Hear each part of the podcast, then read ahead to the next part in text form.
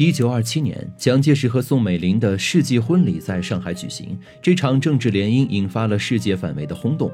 自结婚后，与世间其他的普通夫妇一样，蒋介石和宋美龄也没能够摆脱日常琐碎、柴米油盐式的生活摩擦。因为宋美龄出身大家，蒋介石又军权在握，除了政治工作外，家庭生活、婆媳妯娌之类的烦恼也接踵而来。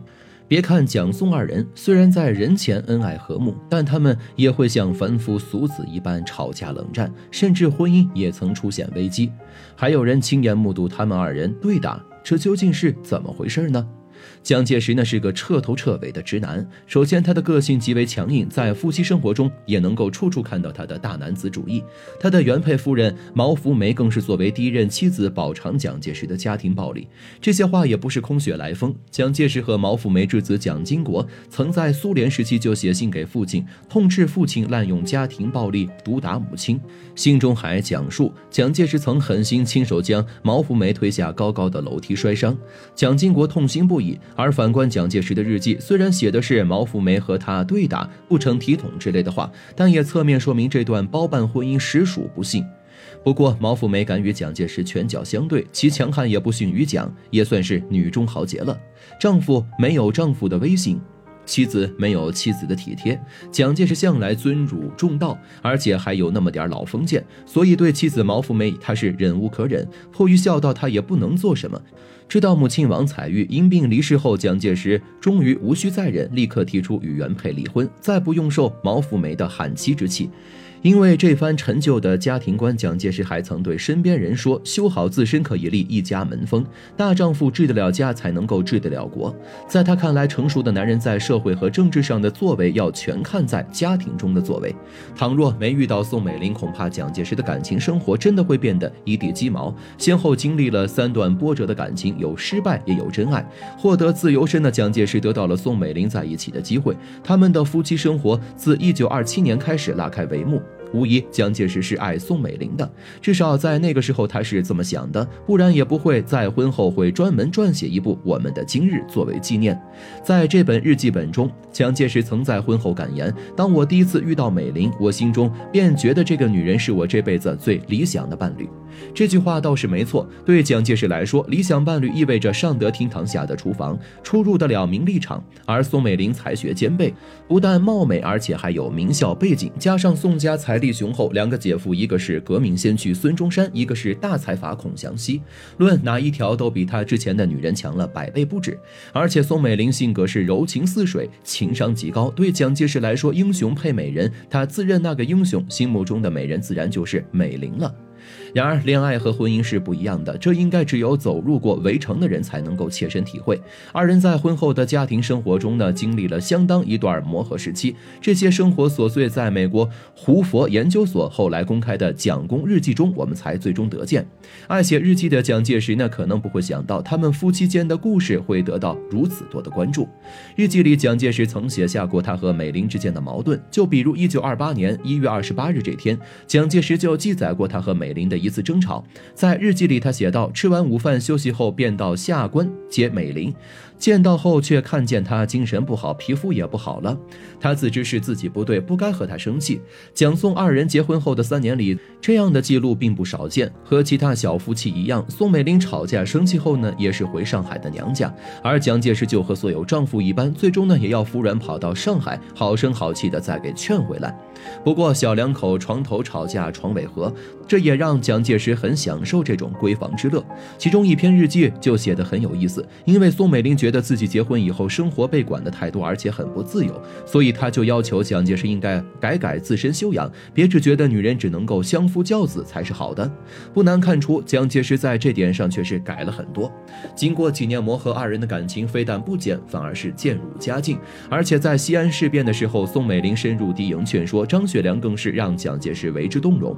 从此夫人说一，他不说二，也难怪蒋介石护妻爱妻，毕竟宋美龄也是真心待他，柔情似。水。蒋介石生病的时候，宋为了照顾他，基本每天都守在病床前。因为有劳过度，等蒋介石好了，他自己却病了。这些小事无一不深深打动这个看惯了政治权谋的军人。所以，哪怕宋美龄睡不好，说了梦话，他都要写下日记，记录自己的担心。所有人都知道，蒋介石和宋美龄的婚姻之处呢，是遭到家里强烈反对的。父母因为蒋介石不信教，又是二婚，身边还有几个关系复杂的女人，所以不同意。而二姐宋庆龄更是觉得蒋介石没安好心。不过在后来的采访中，宋庆龄的态度却有了转变。一九四零年，美国记者采访宋庆龄时，他对记者说：“虽然小妹和蒋介石的婚姻一开始并不单纯，我也一律反对，但是如今看来，他们二人应该各自对彼此都真心实意了。如果不是小妹在，恐怕蒋介石会更糟糕。不过，这样真心实意的两个人，却因为蒋介石的出轨，曾爆发过婚姻危机。男人靠得住，猪都会上树，恐怕就是宋美龄当时的心情了。”而引起二人危急的导火索就是蒋介石说不上来路的儿子蒋纬国。据说当时宋美龄很是生气，这场战火一直烧到一九四三年才得以平息。为此，蒋介石还高兴地又写了一篇日记，说这十四年来的心结终于解开，如今阖家团圆，内心欣慰。甚至比当时结婚还要开心。这事儿呢，还要从一九二八年说起。那年是宋美龄与蒋介石成婚第二年。然而，因为一场意外，有孕在身的宋美龄受到刺客惊吓，不幸流产，从此也丢了生育能力。作为一个女人，不能够生育是很残忍的。宋美龄生生被剥夺了做母亲的权利，而这次意外也成了蒋介石和宋美龄婚姻中最大的遗憾。为了弥补宋美龄心中创伤，也为了让她安心，蒋介石先后立过两次遗嘱。明两个儿子蒋纬国和蒋经国只能认一个母亲。那边是爱妻宋美龄这么做，除了抚慰妻子心伤呢，也是告诉她在蒋家不可动摇的地位。对一个女人来说，有夫如此，夫复何求呢？不过这是后话了。一九四四年的春天，重庆国民党高层里突然传出了一条爆炸性的消息：蒋介石的桃色新闻不胫而走，一时间闹得满城风雨。大家都在猜测这个女主角是谁。有人说是陈立夫的侄女陈颖，而陈颖的身份更是神秘，有传是护士的，有传是老师的，还有离谱。的说她是陈布雷的亲闺女，蒋介石要给陈颖五十万美元打发她出国避开家里的母老虎。面对纷纷谣言，故事中的另一个主人公宋美龄呢，也成了被编排的对象。有好事者传言说，亲眼见到宋美龄和蒋介石对打，蒋介石脑袋被花瓶砸开了花。还有个是从蒋公馆警卫口中传出的，说他与值班的同事被蒋家窗外扔出的一双从未见过的女高跟鞋砸中，还伴随着争吵声。就在所有的。目光都聚焦在蒋介石一家时，谣言的女主角又换成了与蒋有过一段姻缘的陈洁如，也是传的有板有眼，说一九四一年十二月，蒋介石与陈洁如旧情复燃，他们时常背着宋美龄密会等等。都说无风不起浪，谣言传得多了，就是没有也编出来几分真来，二人的感情也会因此生出波澜。据专门研究蒋公日记的学者杨天石说。宋美龄在当时可能真的发现蒋介石有些不可告人的猫腻，不过最后经过冷战，蒋介石还是选择了宋美龄，并再次表了忠诚真心。危机过去，从此和好。不过这也是一家片面之言。